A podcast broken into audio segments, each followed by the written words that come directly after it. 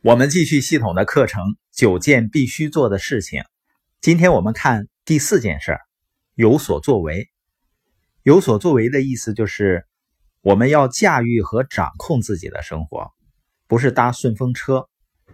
一个人要想真正有所作为呢，要做四件事情。第一个呢，就是主动的行动。周围呢有很多人，你发现他仅仅是对事情做出反应，拨了一下呢，动一下。而积极主动的人呢，他不把自己看作是别人和环境的受害者，他们会采取措施去积极的影响最终结果。关于有所作为的第二点呢，是控制点。这一点呢，是指一个人把自己的生活控制权交给谁。换句话说，你受外边的因素的控制，还是受你的内心控制？第三就是依赖性，当你被动的依赖他人。指望别人做我们应该自己做的事儿，问题就会出现了。我就见到很多这样的人啊，他有很强烈的渴望，但是呢，他把梦想的实现寄希望于别人，所以呢，他不仅很无奈，最终呢也会很痛苦、很纠结。我们经常说一句话嘛：“谁渴望谁创造。”第四点呢，就是主人翁的精神和责任。我自己做的事情呢，不可以怪任何人。当然，生活中呢很多事情不是我们能控制的，但是我们可以对自己的回应负责。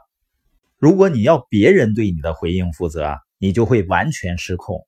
也就是说，我不能决定你对我做的事情，但我能决定我对你的回应。我不能决定我的生活中会发生什么，但是我能决定我的内心中发生什么事情。而你发现是不是很多人啊受外界的影响会非常大？当我看到一个人他不能做自己的主人的时候，我就知道他不可能获得自由的。我们这个系列的播音里面呢，经常会谈到领导力，有人就会问啊，领导力是关于带领的，那么最难带领的人是谁呢？既不是你的家人，也不是你的伙伴，最难带领的人就是你自己。那是相当困难的。我经常说呢，如果我要踢那个引起我最多麻烦的人的屁股，那我整个星期都坐不下来的。